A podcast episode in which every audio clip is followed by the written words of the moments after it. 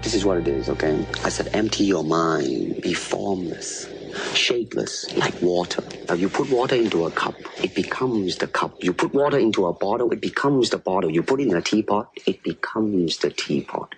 Now, water can flow or it can crash. Be water, my friend. Cet homme connaît la boxe chinoise, le kung fu. Quel est votre art Nous dirons que c'est l'art de combattre sans vraiment combattre.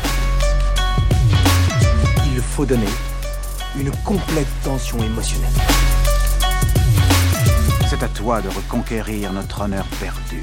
Vous cherchez la bagarre Moi, je suis là. Salut tout le monde, bienvenue dans Hcast, le podcast du ciné HK et asiatique. C'est la rentrée. On a décidé de marquer un petit peu le coup. Ça sera notre premier épisode hors série. On espère que vous avez passé un bel été. Je suis toujours Marvin Montes. Avec moi, j'ai Erwan Kirok. Comment tu vas? Bah écoute, ça, ça va très bien, d'autant plus que je suis très rassuré que tu sois toujours Marvin Montes. Oui, je n'ai pas encore changé. Donc après, quand même, euh, quasi deux mois d'absence, je crois. Exactement, mais pour un retour en fanfare quand même. hein. Retour en fanfare, puisqu'on va s'éloigner un petit peu du déroulé habituel pour parler de la carrière d'un acteur, pour essayer de- d'aller de, A à Z, en ce qui concerne l'aspect cinématographique en tout cas, et on n'a pas pris n'importe quel acteur, puisqu'on a pris probablement la plus grande star d'action euh, de l'histoire de Hong Kong. Peut-être la plus grande star euh, d'action de l'histoire du cinéma, en tout cas euh, celle qui a le mythe le plus durable, qui a finalement euh, influencé et modelé toute une partie de l'histoire du cinéma. On parle donc de Bruce Lee.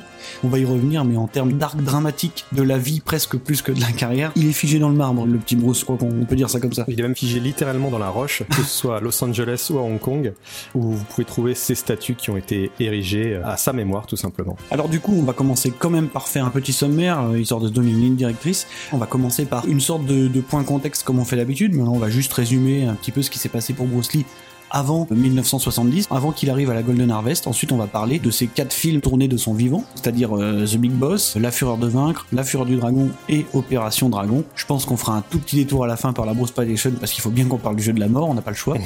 et voilà, on terminera en essayant de réfléchir un petit peu à l'héritage de celui qu'on a surnommé le Petit Dragon. Avant de devenir une star internationale, euh, le plus grand représentant du cinéma asiatique euh, dans le monde entier, l'artiste martial le plus respecté à travers le monde, et donc l'acteur qui arrivera à faire débarquer le cinéma asiatique aux États-Unis. Avant d'être tout ça, Bruce Lee était tout simplement le fils d'un couple de performeurs, sachant que son père était déjà sur les planches quand il était né. Quand il est né, il s'appelait pas Bruce Lee, hein, il s'appelait euh, Lee Yun-fan. Donc c'est- c'était son véritable patronyme. Il est né aux États-Unis, donc à San Francisco, il est en 1940. De un père chinois et sa mère était eurasienne, il me semble. Dès 1941, il retourne vivre à Hong Kong, donc euh, avec ses parents. Et donc c'est période déjà assez marquante parce que, hormis le fait qu'il aura une espèce de carrière d'enfant acteur dans des mélodrames chinois, bon, rien de très marquant, il va surtout commencer à apprendre euh, le kung-fu, le Wing Chun, aux côtés d'un certain euh, héros populaire aujourd'hui. hein, donc c'est Maître Yip Man, dont la vie aura été adaptée euh, de multiples fois. On en a déjà parlé ici pour The Grand Master. Exactement, ouais. Et ce qui se passe, c'est qu'en 1959, eh ben, il doit retourner aux États-Unis. Alors pour plusieurs raisons, hein. il y a déjà le fait qu'il doit valider sa double nationalité. Ça, c'était plutôt la raison officielle. La raison officieuse, c'était pour échapper, en gros, aux espèces de bagarres de rue, euh, bagarres de gang, hein, quasiment à main nue, qui se déroulaient dans les rues de Hong Kong. Donc c'était plutôt sa mère qui le renvoie aux États-Unis pour l'éloigner un peu de ce milieu. Et donc ça aurait été un tournant parce que euh, pendant qu'il poursuivait ses études universitaires, il a commencé à enseigner le kung-fu à tout le monde, dont par exemple à, des élèves célèbres comme euh, Karim Abdul-Jabbar. C'est quelque chose qui passait pas forcément auprès des autres artistes martiaux euh, d'ascendance véritablement chinoise, quoi. Donc en fait, il y a eu une sorte de petit combat officieux contre un artiste martial qui s'appelait Wong Jackman, qui était un maître de Tai Chi Chuan, et Bruce Lee, euh, de son propre aveu, aurait gagné. L'histoire est assez obscure. Ouais, l'histoire est assez obscure, mais ce qu'il en a retiré, c'est qu'il était pas satisfait de lui, et surtout du Wing Chun, en fait. il s'était rendu compte que le Wing Chun n'était pas un art adapté en fait au véritable combat et il avait perdu beaucoup de temps, beaucoup d'énergie pour battre son adversaire. Il a commencé à vouloir remanier le Wing Chun en s'inspirant de tous les arts martiaux et même de tous les sports de combat qu'il connaissait et c'est pour ça que c'était un artiste avide de connaissances de combat. Il voulait vraiment créer l'art ultime pour se battre et pour remporter un combat. C'est ce qui l'aura amené à créer le Jeet Kune Do, donc son propre euh, art martial. C'est du Wing Chun remanié avec euh, des mouvements qui viennent aussi de la savate, de la boxe française, quoi, du Muay Thai, du judo, ou même de la self-défense Apkido, l'art martial que pratique Jackie Chan à la base. Et c'est important parce que le Jeet Kune Do, c'est extrêmement spectaculaire et c'est extrêmement cinématographique, quoi. Ça aurait été un facteur marquant de son succès euh, par la suite, en fait. C'est cette capacité à battre un adversaire en seulement quelques coups qui va faire de lui une star parce qu'au-delà euh, de ses écoles de Jeet Kune Do, il va vendre en fait son propre style dans le cinéma. Il va absolument révolutionner déjà les arts martiaux et il va révolutionner le monde du cinéma d'action. Alors le basculement vers le cinéma, il est déjà passé par la, télé en fait, puisqu'en 1966, c'est là que commence la diffusion de la célèbre série donc euh, le frelon vert. Hein. Euh, donc le frelon vert, c'est une, une, espèce de, de série télé. Euh... une sorte de Batman. Euh, ouais. Vous savez, la série télévisée Batman des années 60, c'est des aventures quotidiennes d'un héros masqué avec son sidekick interprété par Bruce Lee. Ouais, voilà, puisque c'est un héros évidemment américain occidental. Hein. C'est, c'est presque une adaptation un petit peu de comics de l'époque. Euh, et donc il joue le rôle de Kato, Bruce Lee. Kato, eh ben c'est son nom qui sera retenu pour la diffusion hongkongaise du show, quoi. Parce que là-bas ça s'appelle The Kato Show. Bon, ça, ça aura pas vraiment marché à la sortie. Hein. Il y a que 24 épisodes du Kato Show. Oui, pas un gros succès. Pas un gros succès, et du coup, il euh, y a un événement majeur qui va pousser Bruce Lee à retourner à Hong Kong et à vraiment débuter sa carrière. Juste après la, la, la fin du Kato Show, en fait, il va pitcher à, à ABC, donc euh, la, la, fameuse chaîne, hein, le, le, concept d'une série télé. Parce que lui, son but, c'était d'échanger l'image, en tout cas, des arts martiaux à la télé, et donc, euh, par extension, plus tard au cinéma. Et puis de changer l'image aussi des acteurs asiatiques. Donc, il, il avait le pitch de l'histoire d'un artiste martial qui se balade sur les routes américaines, en fait, et qui, tout simplement, combat les injustices. Il y avait un aspect un petit peu philosophique là-dedans. Bon, bah, ça n'aura pas marché parce que cette série existe, mais malheureusement euh, pour lui, elle s'appelle Kung Fu et l'acteur principal qui avait jamais pratiqué d'arts martiaux avant et qui n'est pas euh, chinois pour euh, pour un sou, c'est David Carradine.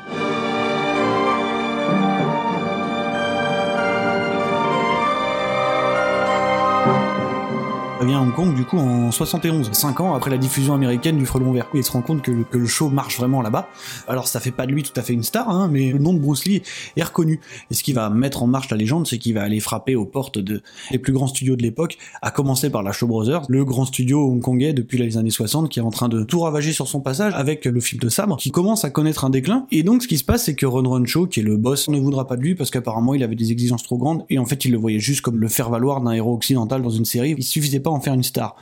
Ce qu'il va faire justement, c'est qu'il va aller dans l'autre studio qui est pour le coup lui assez récent, qui est la Golden Harvest, qui est constitué d'anciens de la Shaw Brothers. Et donc le boss de la Golden Harvest, Raymond Shaw, se rappelle du moment où Bruce Lee était venu à la Shaw Brothers, parce que Raymond Shaw y était encore à ce moment-là. Et donc c'est après son départ qu'il le rappelle, qu'il le convainc de, bah, venir euh, à la Golden Harvest et d'en faire une star absolue, quoi.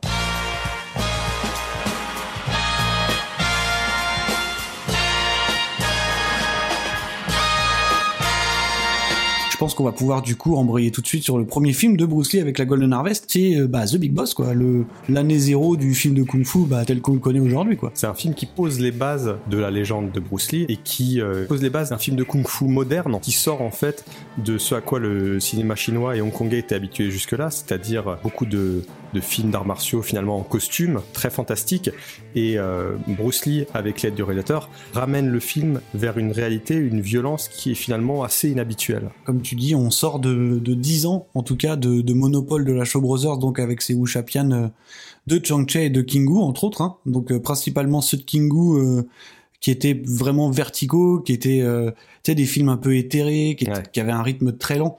Et là, on a complètement changé de, de paradigme, en fait, avec, euh, avec un film, quand même, The Big Boss, c'est plutôt violent, euh, faut le remettre dans le contexte de son époque, c'est quand même assez violent euh, euh, graphiquement, on va dire, et même, euh, même dans les mouvements, dans les chorégraphies. C'est ça qui aura marqué. The Big Boss, en fait, c'est juste l'histoire d'un immigré euh, chinois en Thaïlande qui euh, va se retrouver à, dans une espèce de colonie de, de sur place d'immigrés et qui va travailler dans une usine de glace, je crois. hein. Et donc là, euh, suite au, au mauvais traitement euh, infligé par donc le fameux Big Boss, hein, qui, qui est, qui est donc son patron, bah il va finalement se rebeller et puis essayer de, encore une fois, de, de, de réparer une injustice, quoi. À coup de mandale dans la tronche. Bon alors moi je te le dis tout de suite, The Big Boss en fait c'est mon préféré. ok. C'est mon préféré de tous, quoi.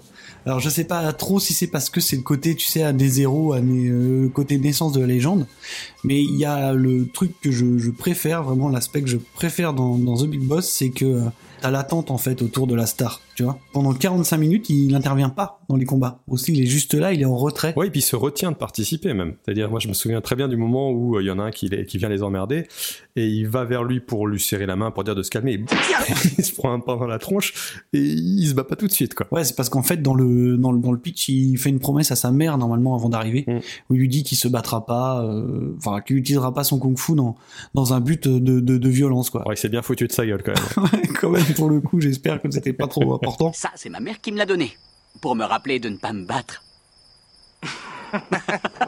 et du coup, voilà, pendant 45 minutes, il se retient, et donc ça crée vraiment une attente, quoi. C'est vraiment le concept de l'attente explosion qui, qui arrive, euh, qui arrive là. Et au bout de 45 minutes, bon bah là, on a totalement dépassé la limite de la moralité, on va dire, et- parce qu'il y a quand même des meurtres hein, dans l'affaire. Mais c'est quand ses compatriotes commencent à se faire tuer quand même carrément par le patron que lui va se décider à, à intervenir, quoi, et à participer au premier, à ses premiers combats officiels, on va dire, euh, sous le drapeau Golden Harvest. Et là, je trouve ça dingue, quoi. Tu vois, tu mets 45 minutes à attendre ça, et là, ça bastonne comme t'as jamais vu ça, quoi. C'est aussi ça qui l'a, quelque part, euh, figé dans la légende tout de suite. C'est que Bruce c'est pas l'artiste martial qu'on avait l'habitude de voir avant au cinéma, c'est juste que lui, il est massacre. Ouais, et je pense que ce qui a notamment marqué euh, son introduction, c'est que il est complètement inhabituel dans le paysage cinématographique, c'est-à-dire que son visage, son expression, la façon dont il se déplace, il a un côté très félin chez Bruce Lee, et il a un côté un peu voyou. Ça vient probablement de, de sa vie personnelle, hein, parce que bon, il est habitué quand même au street fighting, Mhm. mais euh, il a un côté finalement très violent, et c'est quelque chose qu'il embrasse dans ses films, où euh, à l'intérieur de ses propres personnages, il y a des explosions euh, de violence et euh, cette explosivité, on la retrouve autant dans son style de combat que dans la manière dont il va interpréter les personnages et notamment à l'intérieur des scènes d'action. Ouais, d'ailleurs, tu parlais de côté très félin, il y a évidemment ces fameux cris de chat, là, qui sont légendaires, hein.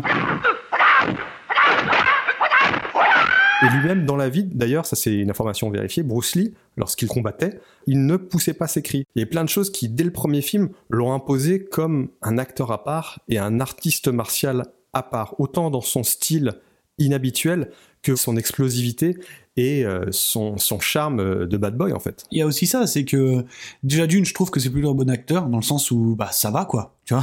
Dire, par rapport à beaucoup d'artistes martiaux euh, qui étaient pas des très grands acteurs dramatiques, hein, on va pas le dire. Alors je dis pas non plus que Bruce Lee c'est c'est le DiCaprio si tu veux de, de, de Hong Kong, hein, je te dis pas ça. Mais franchement, il incarne bien ses personnages en général. Ça, ça vient de son expérience aux États-Unis. Bien sûr. Il a été bercé et par le cinéma chinois et par le cinéma américain, et il se rend compte que le cinéma chinois a encore beaucoup de travail à faire pour arriver au niveau du storytelling des films américains. Mhm. Je pense que ça a informé vraiment euh, sa façon de jouer. On voit vraiment qu'il essaye de tirer le film vers le haut par son interprétation. Et quand il se donne, il se donne à fond, quitte à être parfois dans la caricature, hein, euh, dans la fureur de vaincre. Des fois, il en fait un peu des tonnes, mais je vois qu'il se donne corps et âme dans son film. Il y a aussi le fait qu'il a un physique inhabituel pour un acteur chinois, pour une star d'action chinoise. Ce qui fait qu'il était considéré comme extrêmement beau.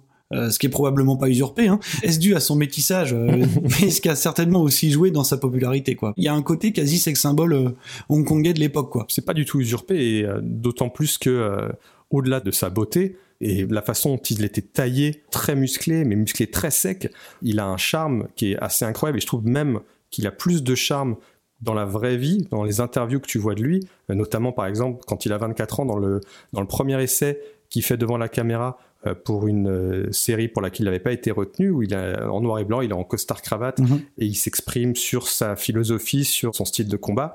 Déjà, en plus d'être déjà très articulé, il y a un charme incroyable qui déborde complètement de l'écran. Et euh, c'est quelque chose, moi je suis un peu triste qu'on n'ait pas pu voir plus Mhm. de ça euh, de lui dans ses propres films. Mais on sent que euh, quand il se met à écrire et à réaliser lui-même, comme tu disais, il y a- il- c'est quelqu'un qui a beaucoup d'humour. Mhm. Il est montré par Lowey, qui est le, le réalisateur de Big Boss et du film suivant, La Fureur de Vaincre, comme étant assez taciturne. Et euh, finalement, on garde un peu que ça, euh, même s'il y a de la légèreté dans le film. Mais dans les films où Bruce Lee euh, lui-même se retrouve aux commandes, il n'hésite pas à, à jouer un peu les bonnets. Ouais. Et c'est quelque chose d'assez inhabituel, mais qui est finalement très rafraîchissant. Et pour terminer sur euh, The Big Boss, moi je, pense qu'il faut aussi euh, saisir le fait que quand on parle de film de Bruce Lee, c'est pas vraiment non plus usurpé comme dénomination, parce que on va être honnête 5 minutes, moi j'adore le film, hein, mais hormis le fait que Bruce Lee soit là, qu'il est extrêmement présent, qu'il est extrêmement charismatique et qu'il bouffe tout de sa présence, bah, disons que ce film-là, ça pourrait être un film d'exploitation comme un autre. Disons que Bruce Lee a souvent transcendé le matériau originel, quoi. Parce que Lowey, je sais qu'il a une bonne carrière et tout ça, C'est quand même pas le meilleur réalisateur du monde. Si je peux faire une aparté sur Lowey, mon expérience en fait, quand je me suis refait euh, tous les films de Bruce Lee, j'ai commencé par la fin en fait, donc j'ai commencé par Opération Dragon et j'ai remonté en fait, j'ai vraiment fait euh, machine arrière. Et quand je suis arrivé au début, donc euh, notamment à La Fureur de Vaincre, là je voyais vraiment un réalisateur qui avait d'excellentes connaissances de mise en scène et de storytelling. Le récit avance finalement assez vite, c'est clair, les enjeux sont extrêmement bien mis en place et les scènes dramatiques sont maîtrisées, ce qui n'est pas forcément le cas quand Bruce Lee est derrière la caméra. Mais par contre, il n'y a pas cette connaissance de l'art martial qu'a Bruce Lee. Mais c'est justement le fait qu'ils puissent travailler ensemble, parce que ce qu'il faut savoir, c'est que dans Big Boss, Bruce Lee avait eu beaucoup de difficultés avec le réalisateur, avec le chorégraphe des cascades. Qui joue le fameux Big Boss. Hein. Oui, c'est ça. Et euh, il y a eu beaucoup de mésententes, et il a obtenu pour le film suivant, donc La Fureur de Vaincre, de réaliser lui-même les scènes d'action. Mhm. Donc c'est pour ça que toi tu dis que Big Boss est ton, est ton Bruce Lee préféré, ce que je comprends. Et moi, c'est La Fureur de Vaincre qui est mon Bruce Lee préféré, même si je le trouve euh, imparfait, hein, mhm. parce que justement, on a euh, d'une certaine manière le, le, meilleur des deux mondes. On obtient le meilleur de la réalisation dans les scènes dramatiques, dans le, dans le storytelling de Lowey, et on a l'expérience d'artiste martial et de chorégraphe de Bruce Lee dans des scènes d'action que je trouve très impressionnantes. Tu disais justement pour faire le lien avec la suite de sa carrière qu'il avait des problèmes avec euh, à la fois le chorégraphe des, cascades, donc qui était l'acteur euh, Angin Che, qui est un acteur relativement connu, hein, qu'on avait vu dans beaucoup de Musha aussi, euh, qui était un super chorégraphe des combats.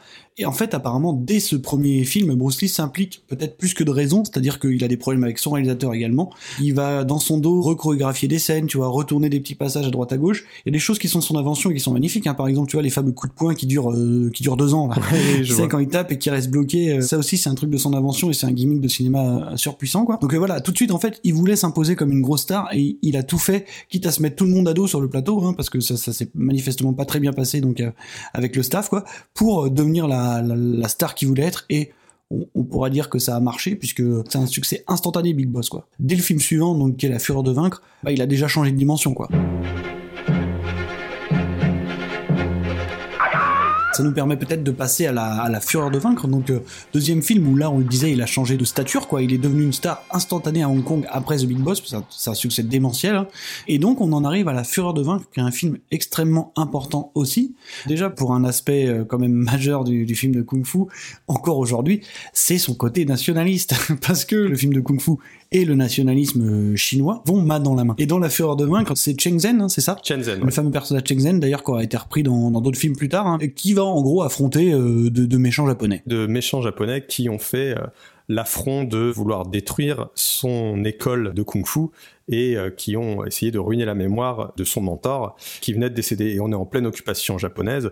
Shenzhen est censé euh, rester calme, mais il pète les plombs et il va aller tous les mater. Puis là, quand il y va, il va carrément dans le dojo des japonais, il leur met une rouste et puis il montre à tout le monde que le kung-fu, de toute façon, c'est mieux que le karaté. Scène très impressionnante de combat d'ailleurs. Scène par contre de malade. Hein. Autant j'adore Big Boss pour ce qu'il représente, mais par contre en termes de combat, on franchit encore un palier dans la fureur de quoi. Parce qu'il y a plusieurs scènes ultra marquantes. Il y a une attention euh, à la chorégraphie qui est impressionnante et quand je me renseignais un peu sur Bruce Lee, c'est quelqu'un qui est extrêmement attentif aux détails et qui est prêt à refaire 10, 20, 30 fois une prise qui va paraître 10 secondes dans le film pour que ce soit tout simplement parfait. Donc mhm. quand on le voit tataner en un plan 5 ou 6 personnes, sachez que ça a peut-être pris des heures et des heures et des heures avant d'avoir ces 3 secondes où il fout par terre avec 4 personnes. Mais au-delà de ces scènes d'action, je trouve que le film a une entrée en matière qui est sublime. Mhm. On arrive avec le personnage de Chen pour l'enterrement de son mentor, et en fait, c'est là où il va découvrir que euh, les Japonais, euh, tout simplement, euh, veulent les faire chier, quoi. Quand j'ai appris qu'il y avait une cérémonie aujourd'hui,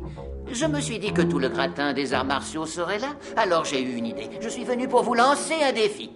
Alors, l'ami, est-ce que l'un de vous osera se mesurer à ces deux messieurs? Et c'est dramatiquement très réussi. Il y a une très très belle mise en scène. Autant je retiens l'art des combats et les scènes d'action dans ce film, mais je trouve qu'on a une très très belle entrée en matière, peut-être la plus réussie dans les films de Bruce Lee.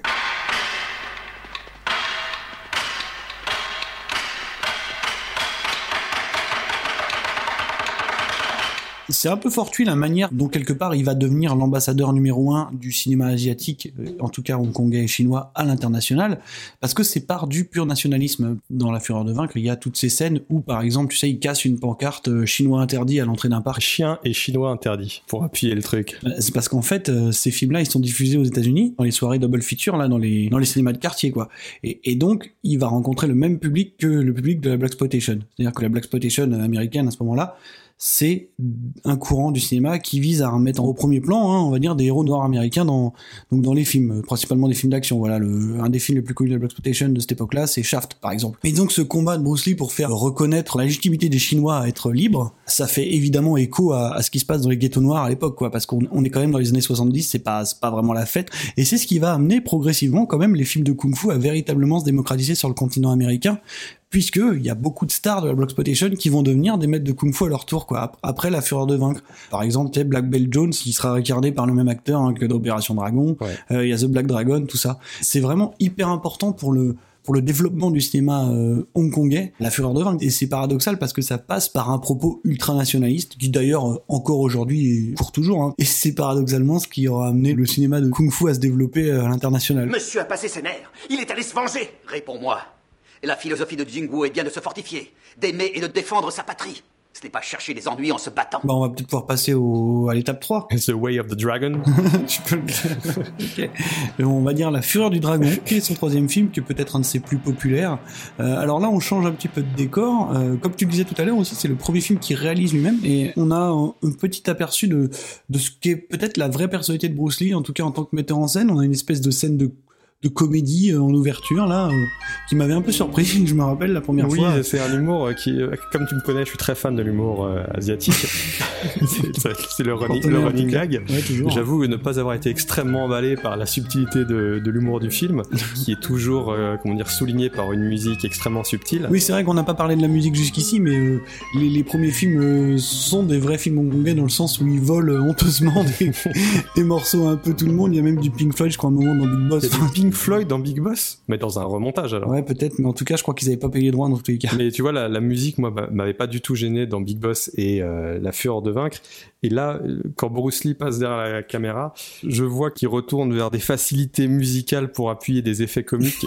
Pour moi, c'est extrêmement maladroit. D'ailleurs, la mise en scène en dehors des scènes d'action est, euh, de mon point de vue euh, de monteur, extrêmement maladroite aussi.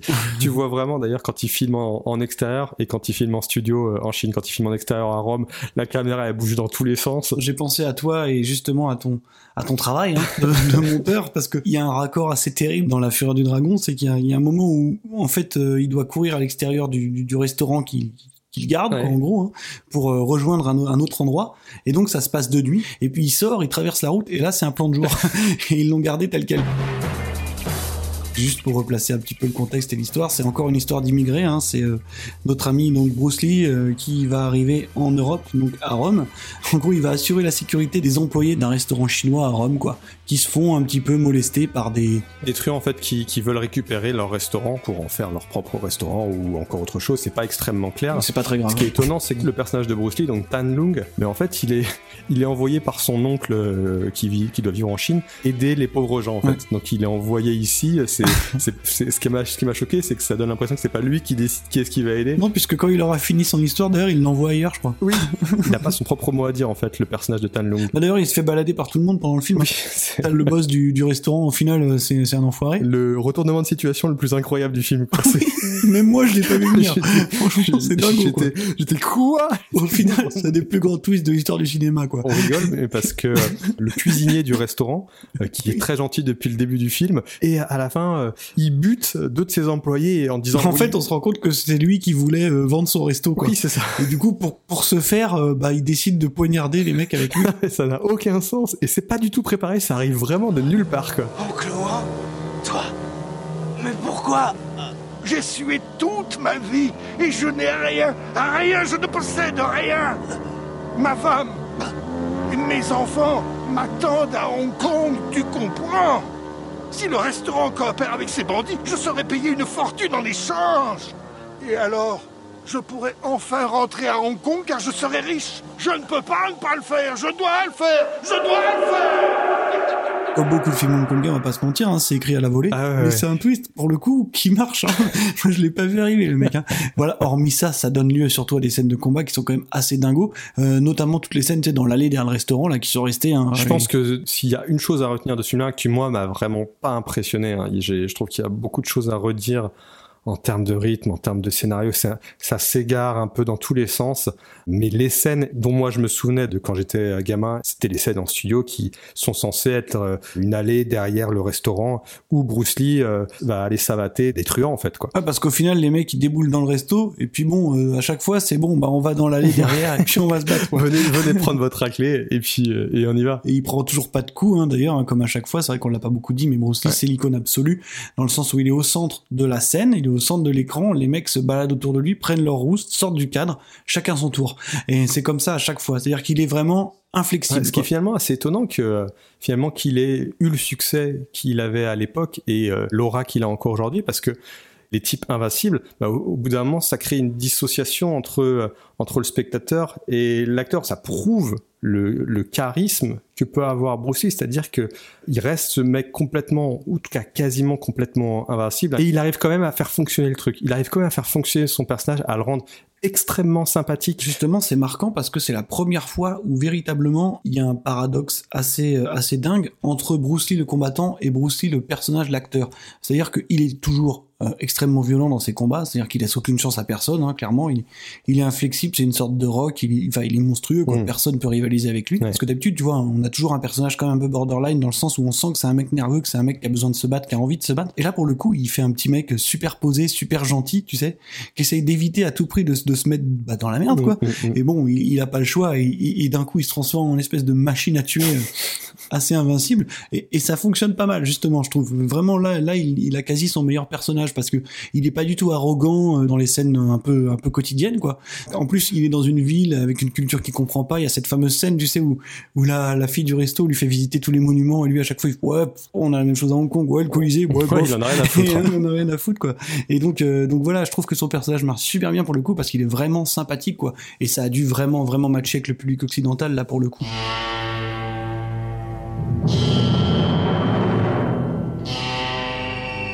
Hormis les scènes de l'allée, il y a quand même une fameuse scène euh, oui. qui est censée se dérouler dans le Colisée, oui, oui. même si les, les toiles de fond sont pas hyper. Tu vois, tu vois le bas de la toile de fond qui est censé représenter euh, le prolongement du Colisée, parce que pour rappeler, il y a, on a Chuck Norris qui à l'époque n'avait aucune expérience d'acteur, sept fois champion euh, du monde de karaté, qui se bat face mmh. à Bruce Lee. Donc euh, Chuck Norris se bat pour les méchants, ils se battent dans le Colisée, mais ils ont eu l'autorisation, ou en tout cas peut-être pas l'autorisation, mais ils ont filmé à la volée euh, quelques images dans le Colisée. Mais quand il s'agit de voilà de filmer le combat qui va prendre beaucoup de temps en termes de tournage, bah ça c'est tourné au studio en Chine, à Hong Kong. Tu le vois parce que Bruce Lee est toujours bloqué pendant qu'il court dans le Colisée par tu sais par les portails, oui, oui. genre euh, ouais. réservé euh, privé quoi. tu peux pas y aller.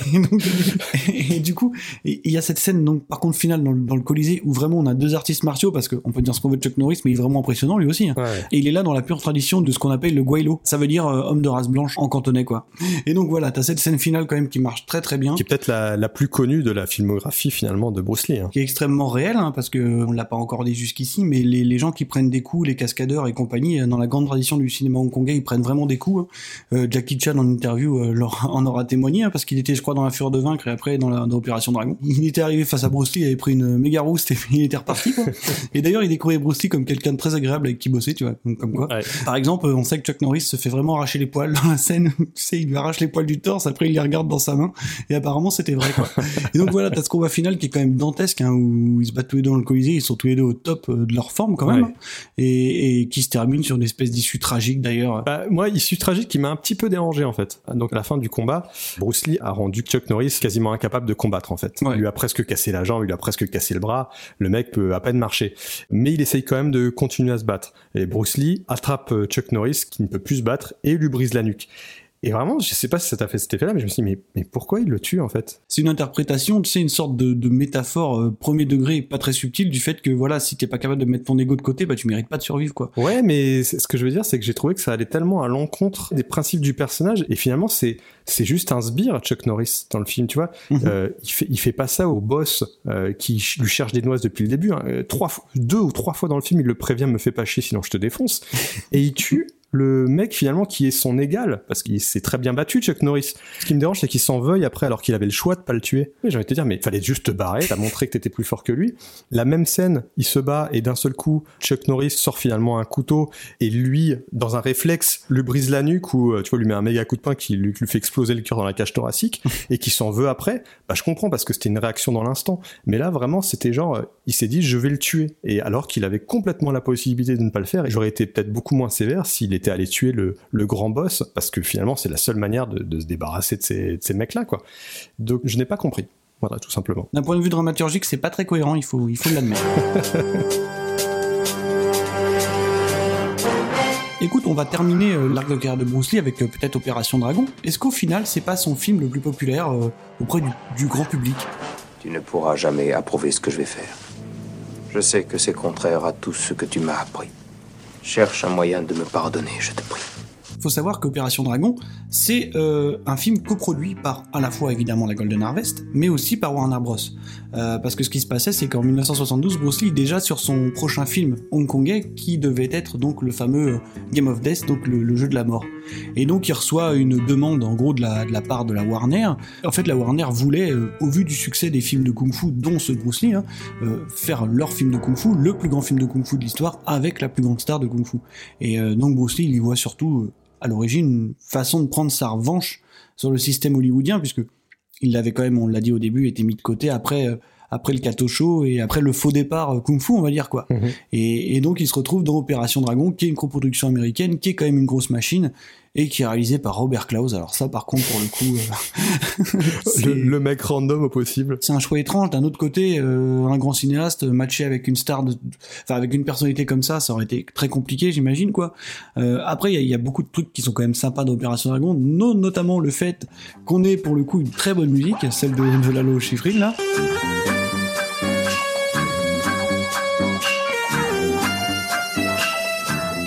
Alors après, Opération Dragon, c'est assez compliqué.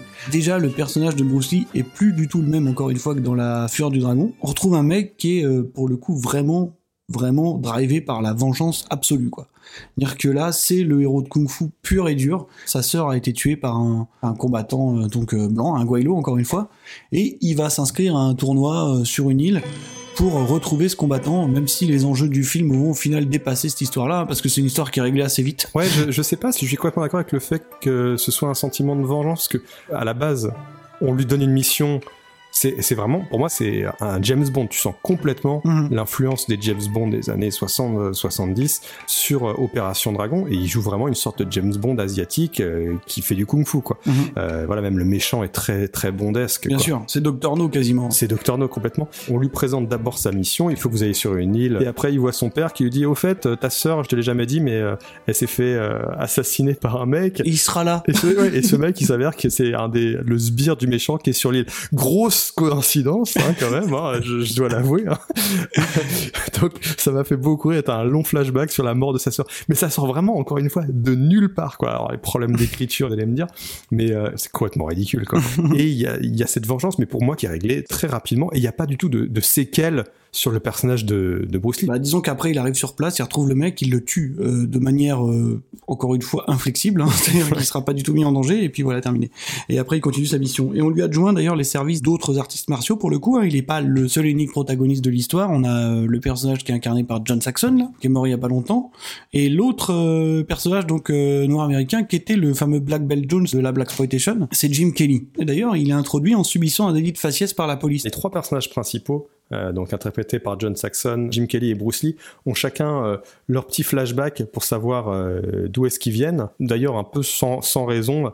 Enfin, ça n'a pas beaucoup d'incidence sur le film, même pas du tout d'incidence sur le film. Moi, je pense qu'après, c'est juste une petite volonté d'élargir un peu le spectre, tu sais, des enjeux, quoi. Parce qu'on est quand même aux États-Unis, on est quand même dans une coprod et on peut pas faire encore une fois, même à ce moment-là, d'un acteur asiatique la seule et unique star, c'est pas possible, quoi. Et puis c'est un clin d'œil, euh, c'est un clin d'œil à la Black Spotation, tout simplement, Mm. qui était le, comme on l'a dit tout à l'heure, la porte d'entrée pratiquement du kung-fu sur le territoire américain. Donc euh, voilà, il, fa- il fallait un personnage qui subisse un peu la ségrégation, quoi. Eh, un négro qui a un passeport. Où est-ce que tu vas, négro? Ce billet d'avion, c'est pour où Hong Kong. Via Hawaï. Tu me tireras pas à Hawaï.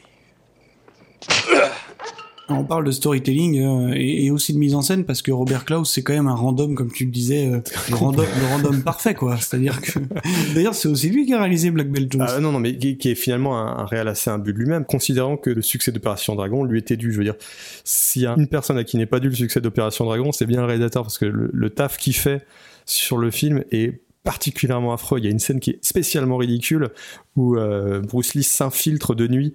Tu sais, à un moment, il y a une scène où il est en train de se faufiler derrière les mecs qui sont à un mètre de lui, qu'il est dans leur dos, et le mec l'entend même pas. Et il joue tout en plan large. Ça marche pas du tout. Et donc, c'est pour vous dire, euh, Robert Klaus, c'est un tâcheron, mais total, quoi. On parlait de Lowey tout à l'heure. Moi, je le considérais comme un réalisateur euh, au mieux fonctionnel. Mais alors, Robert Klaus, on est encore dans une autre galaxie, hein, clairement. D'ailleurs, pour parler de ça vite fait, Bruce Lee, ça lui a fait un choc manifestement, puisque quand il arrive sur Opération Dragon, eh ben, malgré l'aura qu'il a euh, au niveau quasi international hein, déjà à ce moment-là, euh, même si la consécration va venir justement d'Opération Dragon hein, au niveau mondial, il n'est pas cette star euh, qu'il a à Hong Kong sur le plateau américain. C'est-à-dire qu'il a failli quitter le tournage dès les premières semaines parce que parce que Bruce Lee, comme à son habitude, il essaie de mettre ses pattes dans le montage, il essaie de mettre ses pattes dans le scénario, dans la manière de conduire la scène d'action, et apparemment personne ne l'écoutait. Ça restait, malgré le fait que ça soit la plus grande star asiatique, ça restait un asiatique quoi.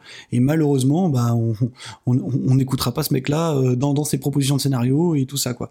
Et donc ça se passait pas très bien. Et c'était ce fameux Robert Klaus qui l'a euh, convaincu de rester. C'est probablement le plus grand crédit qu'on puisse lui mettre. Euh, Salut, putain, on est méchant, on va encore se faire des potes. Mais mais ouais, voilà, ça s'est pas passé si bien que ça euh, le tournage quoi. Bah, disons qu'il a pas pu avoir l'influence qu'il a habituellement, et d'ailleurs ça se voit dans le film, hein, parce qu'il a mine de rien un temps de présence à l'écran qui est pas si important que ça, c'est-à-dire qu'on accorde presque autant d'importance aux deux personnages secondaires euh, qu'à qu'à lui quoi. Bon après il y a toujours des scènes de combat qui sont dingos, hein, mais ça ça l'artiste martial de toute façon peut pas nous décevoir à ce moment-là. Ouais, mais l'expérience dont tu parles, euh, le fait de pas arriver à s'imposer sur un tournage pour un acteur, en tout cas pour un asiatique qui arrive sur un tournage américain, c'est malheureusement l'expérience qu'on fait également. euh, bah, on en avait déjà parlé par le passé, mais les réalisateurs hongkongais qui étaient partis, euh, alors que ça se passe 20 ans plus tard, hein, dans les années 90, Bien sûr.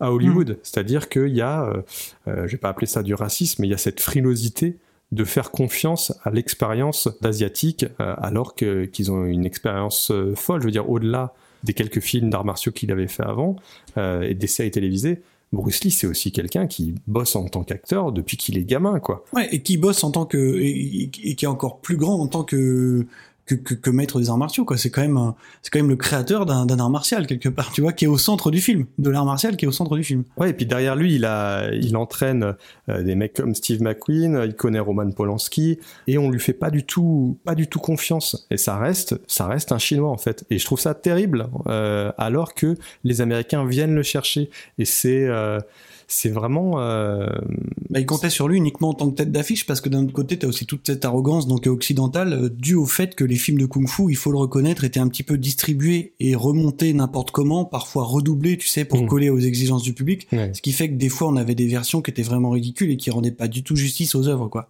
Donc euh, voilà, on, on prenait vraiment Bruce Lee parce que c'était devenu un nom hyper important.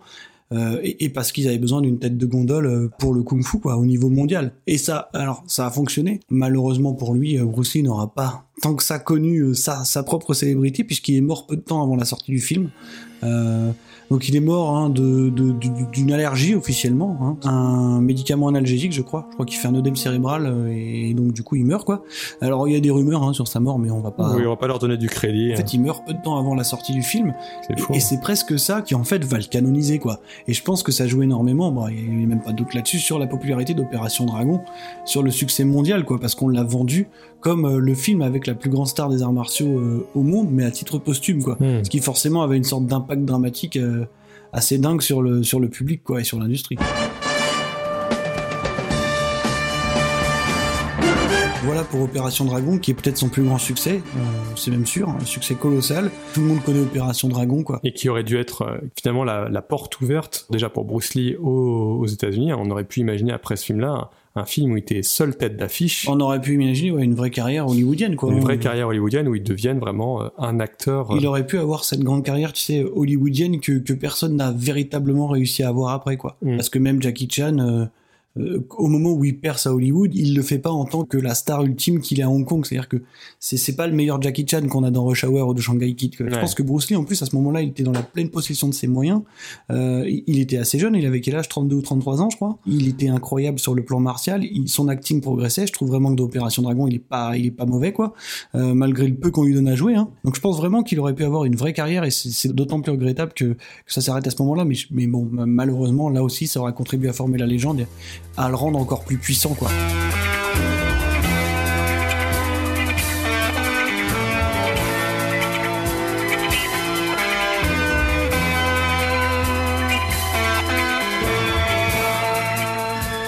Pour la petite stat qui sert à rien, Bruce Lee, il est classé comme la quatrième personnalité à avoir généré le plus de revenus après sa mort au monde. Voilà, c'est c'est la petite stat qui sert à rien, mais c'est pour donner un petit peu l'ampleur de la perte que ça a été, quoi.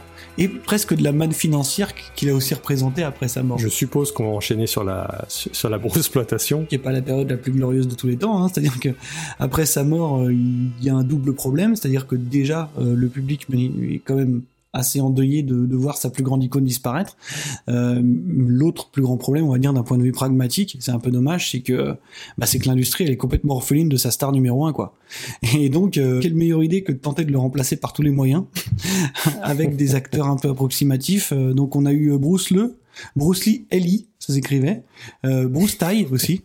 voilà. Qui sont tous des, des acteurs ou des pseudo-acteurs et artistes martiaux. Des sosies. Qui euh, se faisaient passer pour Bruce Lee euh, afin de, que le public puisse avoir de nouveaux films de Bruce Lee alors que Bruce Lee était mort. Ouais. Et tout ça euh, est, euh, est parti du fait que euh, quand en fait Bruce Lee est mort, il était en train de tourner le jeu de la mort et donc il n'a pas pu finir le film et le film a été terminé par Robert Klaus alors que c'était un film qui était écrit et réalisé par Bruce Lee, ce fameux Robert Klaus qui est dans tous les mauvais coups. Et donc ils ont pris, euh, voilà, ils ont pris des, des look-alike, des gens qui, lui- des acteurs qui lui ressemblaient pour terminer le film. Et bah, ça a vraiment ouvert la voie à la Il y a un documentaire qui est sur Netflix en ce moment qui s'appelle, je crois que c'est High Kick and Kung Fu Fist, qui a été réalisé par la même équipe qui avait fait le documentaire Electric Boogaloo. Le très bon documentaire d'ailleurs. Et donc ils ont fait un, un- un très bon documentaire aussi, hein, pour le coup, sur les arts martiaux et sur euh, sur la portée euh, mondiale des, des arts martiaux au cinéma, qui est vraiment, je vous le conseille, allez le voir quoi. Et il y a un, il y a des images d'un film de Bruce Lee par exemple qui étaient montées sur euh, il y avait des images de lui euh, jeune quand il jouait dans une espèce de mélodrame euh, chinois quoi avant son départ aux États-Unis euh, associées à d'autres images où où on a à moitié des samouraïs enfin voilà tu vois c'était monté à la volée il jouait le rôle d'un japonais il a été redoublé par un américain enfin on avait ce genre de film euh, qui était basé qui était une heure quasiment de montage approximatif de Mais donc qui étaient des, des images volées en fait. ouais des images volées ouais, ouais bien sûr personne n'avait les droits de ces trucs là tout le monde s'en foutait C'est vrai que le jeu de la mort, lui, est le seul film finalement qui avait le droit d'utiliser des images officielles euh, de Bruce Lee. Bah, en fait, c'est ce qu'en fait un objet de fascination pour les fans, c'est parce que c'est le dernier témoignage euh, réel de, de Bruce Lee à l'écran. Et il faut le dire, le jeu de la mort, s'il faut en parler deux minutes, c'est quasiment ses meilleures scènes de combat. Enfin, c'est le moment où on sent qu'il est au, au sommet de son art, quoi. Euh, la scène avec Karim Abdul-Jabbar, qui est évidemment très connu, euh, qui était d'ailleurs Karim Abdul-Jabbar son élève hein, dans la vie. Et qui était un basketteur euh, de 2 mètres 18, je crois. Évidemment, ouais.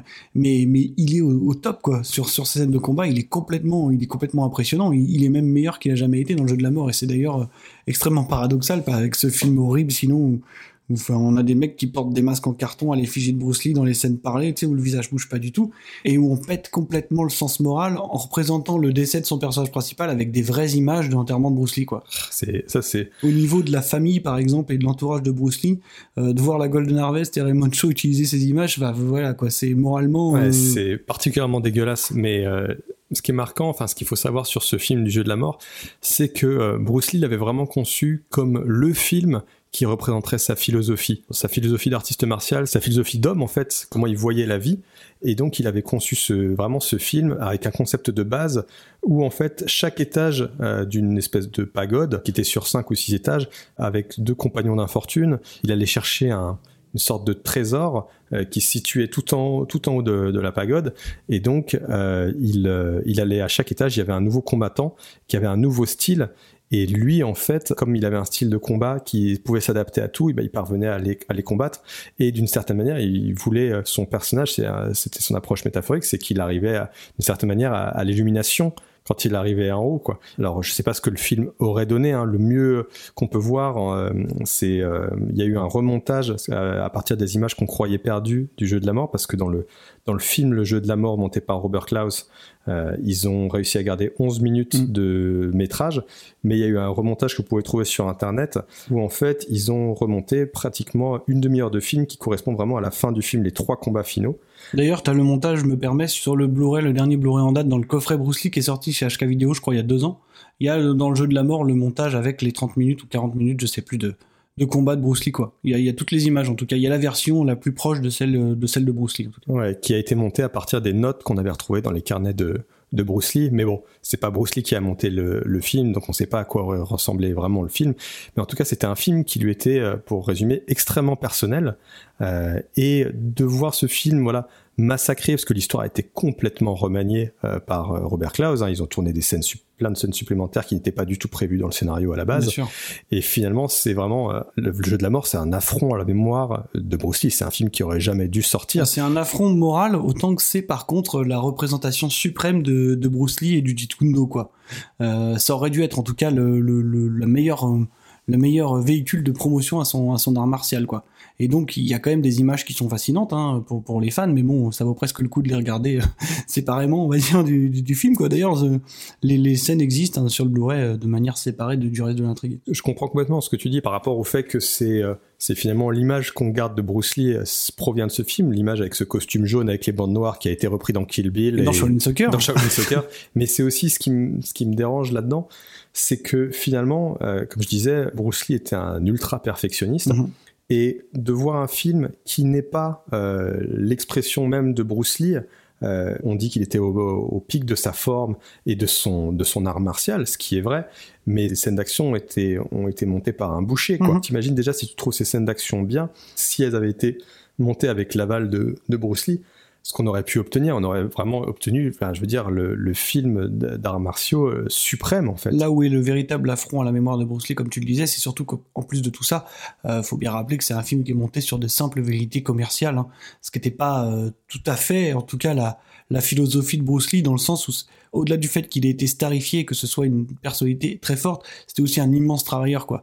Et voir un film sorti quasiment à la volée comme ça et monté n'importe comment, évidemment, évidemment que c'est salir sa mémoire.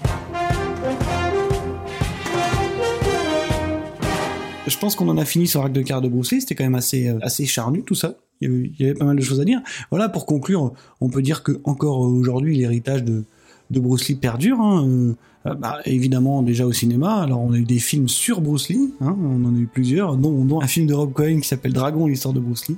Mais euh, bon, là, là où probablement on peut, on peut le plus euh, voir un petit peu la, la traînée de, Bruce Lee au cinéma, c'est dans les, dans les films donc mettant en scène son, son maître Ip Man, hein, l'un des plus grands maîtres du Wing Chun Kung Fu. On en est même au point où Bruce Lee apparaît dans le film, hein, dans Ip Man 4. Ouais, et puis il faut se rendre compte que il a vraiment comblé en fait un fossé qui existait entre le cinéma asiatique et le cinéma américain et finalement un fossé qu'on avait dans le cinéma mondial. À la force des points, hein, il a comblé ce fossé et amené un respect qui était mais inexistant avant. hein, pour le cinéma asiatique et notamment le cinéma d'action euh, asiatique et donc toutes ces stars d'action qui ont suivi qu'on peut admirer pour leur capacité d'artiste martial ça vient de Bruce Lee ça part vraiment de lui. Ça fout des frissons quand euh, on sait qu'il était américain et chinois, et c'est lui qui a amené justement ce rapprochement entre ces deux cinémas, et qui a fait que c'est devenu des cinémas qui ont pu se parler, et qui ont d'une certaine manière aussi joué euh, sur le racisme, sur le racisme anti-asiatique, sur le racisme anti-chinois. C'est pour ça que c'est aussi une icône, c'est une icône parce que il a vraiment représenté quelque chose pour les asiatiques.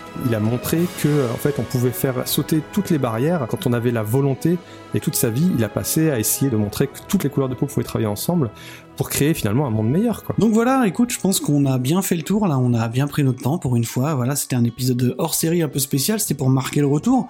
Euh, on espère que ça vous a plu, vous pouvez toujours nous retrouver partout, hein, donc sur les, les plateformes de podcast, euh, sur les réseaux sociaux, hein, sur Twitter, on, est souvent sur Twitter, donc n'hésitez pas à venir. Et ça vous a plu, n'hésitez pas non plus à nous mettre les petites notes importantes. Hein. On sait que c'est lourd, mais bon, ça aide pas mal quand même pour les classements et pour le référencement, donc c'est plutôt cool. Euh, on se retrouve, bah, je pense, on verra, comme d'habitude. Voilà, on va essayer de reprendre un rythme à peu près cohérent. Et puis de reprendre le format normal. Bien sûr, la prochaine fois on reprendra le format normal, hein, comme on disait, c'était pour marquer le coup, mais la prochaine fois on revient sur un film défini avec euh, avec nos rubriques habituelles. Voilà, ceci étant dit, bah à bientôt à tous. Euh, Erwan, on se retrouve donc euh, bah assez vite, hein, on va essayer. Ouais. Puis n'hésitez pas à nous dire hein, pour ce petit format inhabituel ce que vous en avez pensé. D'ici là, à bientôt. Erwan, salut. Salut. Et continuez à regarder des films hongkongais, même, même, même des plus anciens. A good martial artist does not become tense but ready. Not thinking yet, not dreaming. Ready for whatever may come.